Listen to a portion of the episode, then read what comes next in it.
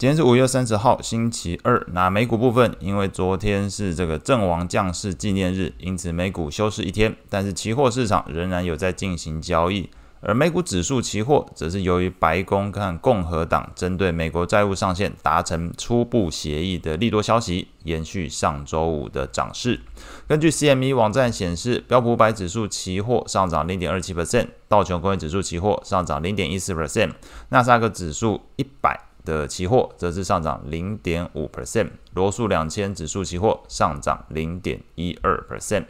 那后续关于美国债务上限协议的时程，那目前预计在周三会在美国国会进行表决，那美国众议院也会安排在今天呢，五月三十号礼拜二下午三点举行听证会。讨论债务上限方案。那整体来说，如果美国的参众两院都能够顺利通过这项协议的话，那么将会成为这个撤销美国政府的举债上限两年，直到二零二五年一月一号才会恢复这项限制，也就是美国债务上限这个限制。那对于美国总统拜登而言，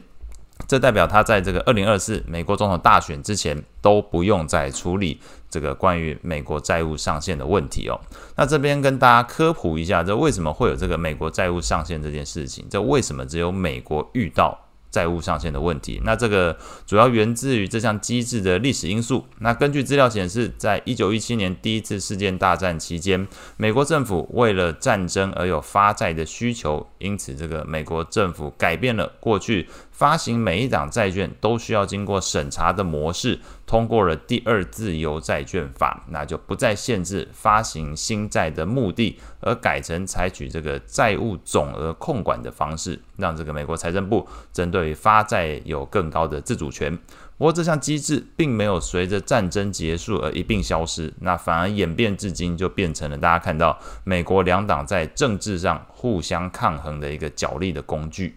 那把时间拉回来哦，这个时间线拉回来，美国两院必须在六月五号，也就是所谓的 X date，就这一天如果没有通过上调债务上限协议的话，就会发生美债违约。那对此，Fed 芝加哥分行行长 Gorsby 在上周日五月二十八号是表示，呃，对于这个这项协议能不能通过呢，表达乐观。但与此同时，还是警告一下，这个美债违约会对于经济带来极端的负面影响。所以，如果投资人是预期美国经济今年发生衰退的话，那么随着美国债债务上限能够获得两年的这个豁免期，那么可能在这一部分。在短期内，呃，整个市场的共鸣程度会比较低哦，因为大家看到就是美国债务上限这一部分获得豁免，那后续对于这个经济衰退带来的影响，可能来说就不会像原先想象的这么严重。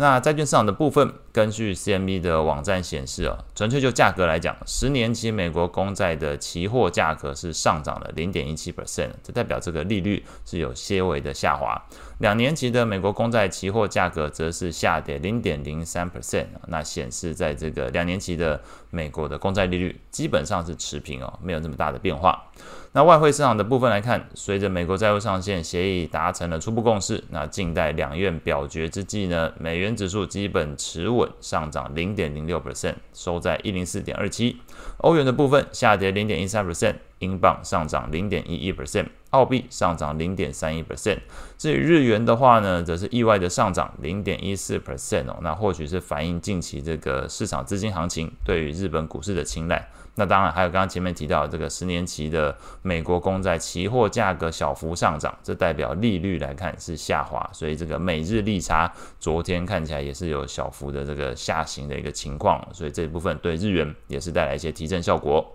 那根据这个 CME 网站但显示，西德州原油期货上涨零点五一 percent，来到每桶七十三点零四美元；黄金期货下跌零点一六 percent，来到每盎司一千九百四十三美元。那前面提到这个原油价格上涨，那那这部分也提振了加币，昨天小幅走扬零点一六 percent。那今天即将公布的这个重要经济数据，包含美国五月份的消费者信心，还有欧元区的五月份景气指数。那以上是今天所有内容，我们下次见。